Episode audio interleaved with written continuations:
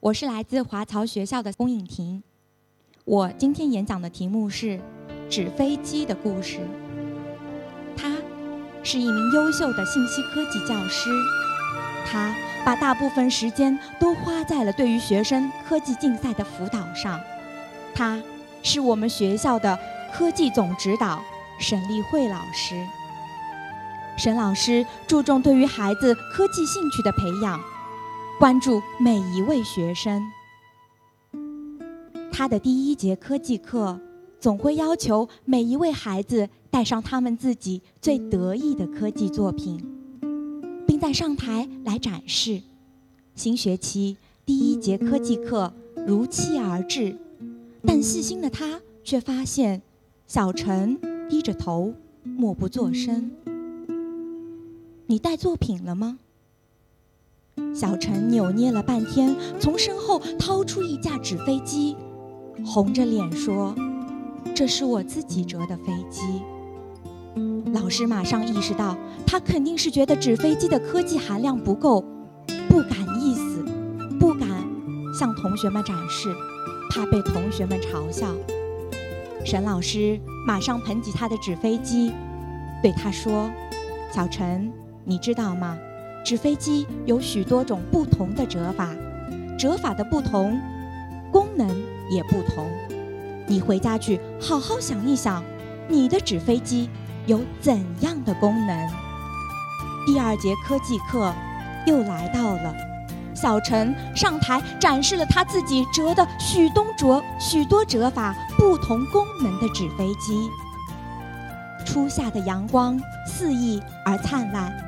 沈老师又一次带领学生参加世世界头脑奥林大赛，在比赛过程当中，同学们都表现优异，尤其是小陈同学，他在安全降落这个项目中，他的纸飞机表现特别的出色。颁奖典礼过后，小陈兴冲冲地拿着刚出炉的奖状，满场的寻找沈老师。潘老师，潘老师，沈老师呢？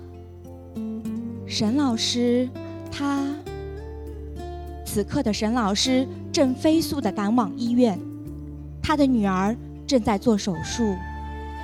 当他匆匆地来到医院，女儿已经被送进了手术室。手术室外，她的丈夫满脸担忧，沈老师的心也百感交集。对于女儿，他是满怀愧疚的。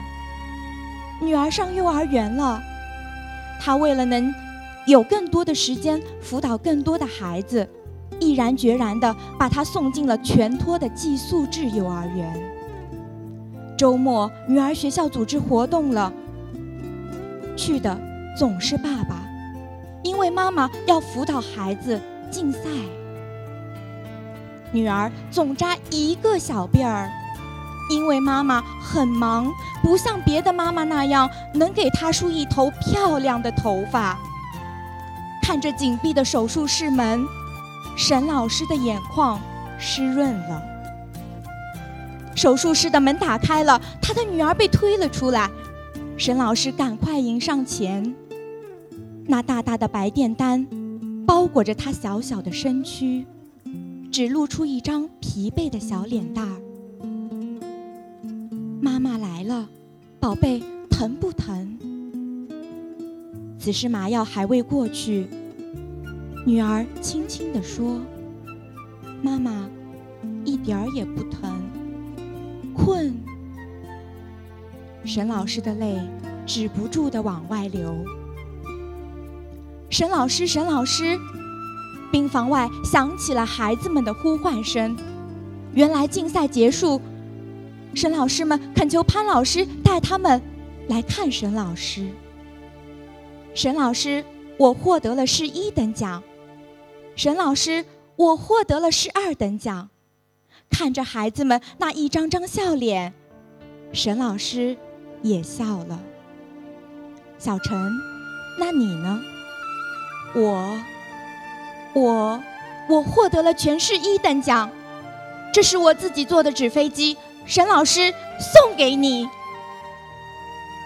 沈老师看着他手里捧的纸飞机，心里暖暖的。也许，对于自己的孩子来说，她并不是一位好妈妈，但是对于他的学生来说，她就是一位好妈妈，一位实现梦想的妈妈，一位圆梦的妈妈。